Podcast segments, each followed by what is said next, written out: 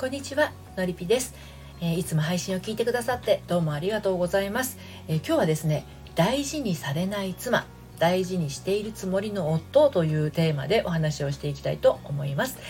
私はこのスタンド FM では聞くセラピーを配信したりコラムやメルマガでは読むセラピーをお届けしたり恋愛や結婚など心のご相談を個別にお受けしたり30代女性の恋と愛と人生を応援しているものです。あの友達の旦那さんの話を聞いていると友達を大事にしているのが本当によくわかる、うん、でもそれに対してうちの夫私のことなんて便利なロボットぐらいにしか思ってないんじゃないかななんか扱いも雑だしな。あのドラマのね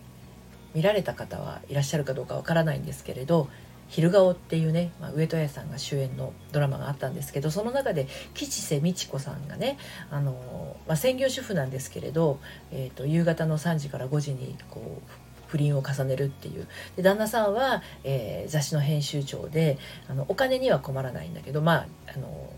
そういう状況だったんだけれどあのその吉瀬さんがですねその役の中で理香子っていう役だったんですけれどあの旦那なんて、えーと、妻のことなんてね冷蔵庫ぐらいにしか思ってないと。はい、何かこう開ければご飯が出てくるみたいな。そんなことをおっしゃってたんですけれどまああのね、自分のことなんてね便利なロボットぐらいにしか思ってないって、まあ、それと意味は等しいかなと思います。なんか旦那さんからね扱いが雑な感じがしているという方私って手よくあの頑丈なね家政婦ロボットなのっていう風になってしまってるあなたへの今日はメッセージになります。はい、旦那さんにね大事にされてないっていうぼやく奥様の大半の旦那さんはね実は実際はですね妻を大事にしているつもりでいるんですよ本人は。うん。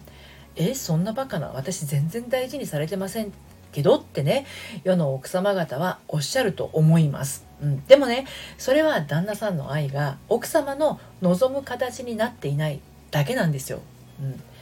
いや私の望む形になってないならそれは愛とは呼べないのはって思いますか、ね、多くの人は自分の望む形で愛を受け取ってないんですけどね。うん、っていうことは大事にしているつもりの旦那さんの思いも奥様の望む形では発せられていないっていう可能性も大。ちょっとこう噛み合ってないあの状況になっちゃってるのかもしれないということなんですよね。はい、ということで今日もまた3つに分けてお話をしていくんですけれども1つ目が「私大事にされていません」うん、2つ目が「大事にされたい。大事にしている」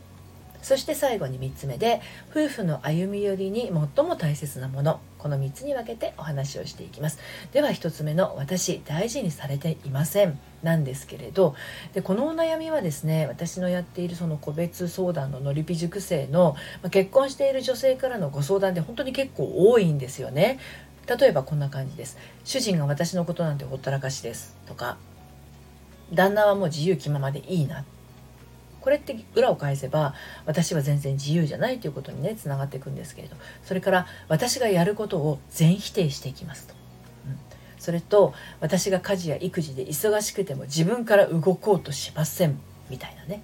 ありますよね。そして私のこと大事にするどころかすごく雑に扱ってきますと。ま、この雑の扱い方っていろいろあると思うんですよね。呼び方があの気に食わないとかね、あのなんかこう態度が冷たいとかそっけないとか返事がないとかいろいろあると思うんですけどな,、ま、なんかこう奥様としては雑に扱われている気がするっていうことね。うん、でまああのそういうこそういうわけなので私ものすごくこうじっくりお話をおいかお伺いするわけなんですね。うん、でねそこでねものすごい真実に遭遇すること本当にね多々あるんですよ。それはほとんどの奥様はですね旦那さんから大事にされているっていう真実です。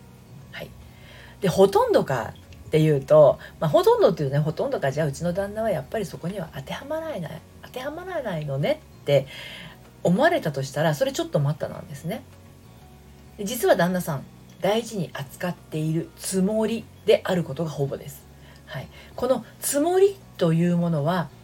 得てして相手には伝わりにくい。どころか全く伝わっていないことが本当に多々あります。大事にされていないと嘆いている奥様の夫のね多くは実は大事にしているつもりなんですね。はい、で2つ目の大事にされたい大事にしているなんですけれど、まあ、妻の大事にされたい夫の大事にしているこの2つがなぜこうも噛み合わないのかかけ離れてしまうのか通じ合えないのか。でここにはですね男女の特性が潜んでるんですね。愛する人の役に立ちたいっていう、まあ、こういうヒーロー気質のある男性は当然妻の役に立ちたいって考えています。でちなみにですねこのヒーロー気質は女性にもあると私は感じています。これはまあ特に長女さんに多いんじゃないのかなって思いますね。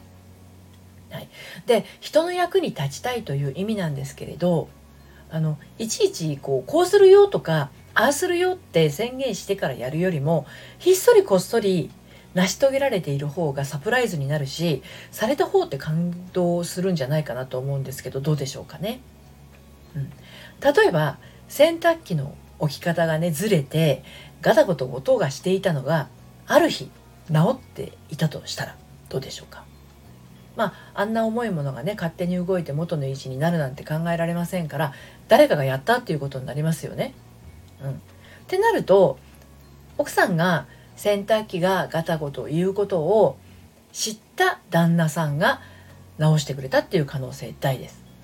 しかも洗濯機がガタゴトうるさいって言ってたから直しといたよと宣言するのではなくてもう勝手に直しておいてくれたっていうこと次に奥さんが洗濯機を使った時にあガタゴト言わなくなってるっていう気づきからあ旦那がやってくれたんだっていう気づきへとつながってふっとこう微笑んでしまいたくなるようなその日のお夕飯に旦那さんの好きなものを一品追加しようかななんて気分になったりするような、まあ、そういう温かな愛情の循環につながっていくこともありますよね。ただこれ奥さんが言わない限り洗濯機がガタゴト言っているっていう状況を旦那さんはわからない。まあ休みの日などね旦那さんが洗濯機の異音に気づくこともあるでしょうけどまあまあわからないでしょうね言わないと。でねここ結構大事なところなんですよね。はい。ここってどこかって言ったらはい奥さんが言わないと気づかないっていうところですで最後に3つ目の夫婦の歩み寄りに最も大切なものについてお話をしていこうと思うんですけれどそれはですねコミュニケーションっていうことはもうわかると思います。言わずもがなですね。夫婦といえども赤の他人だったわけでまあ2人でいる以上脳みそも当然2つです。つまり意思の疎通はコミュニケーション頼りっていうことになりますよね。先ほどの洗濯機がガタゴトっていうことに関して言えば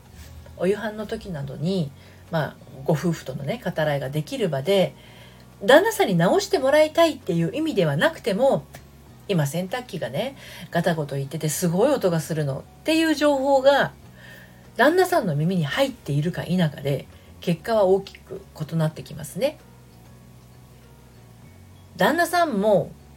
ね、旦那も私と同じレベルで洗濯機の異音に気づいて私に直してほしいと言われる前に察知して直しておいてほしいっていう考えを持つ奥さんがいたとしたらどう感じますか？これってちょっと察してちゃんでね偉そうな感じがしませんか、うん、実は旦那さんっていうのは、まあ、ヒーロー気質って話を最初にしましたけれどそういうね察知型ヒーローではないんですよ。相手の状況を知らなければ動きようのない感知型ヒーローなんです。感知する。ということはですよ。日頃困っていることを奥さんの内側だけに溜め込んでいたら旦那さんは全く感知できないんです。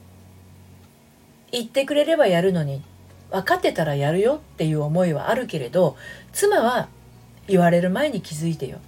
私が分かってることはあなたも分かっていてよと無理難題とも言える高等技術を要求したりします。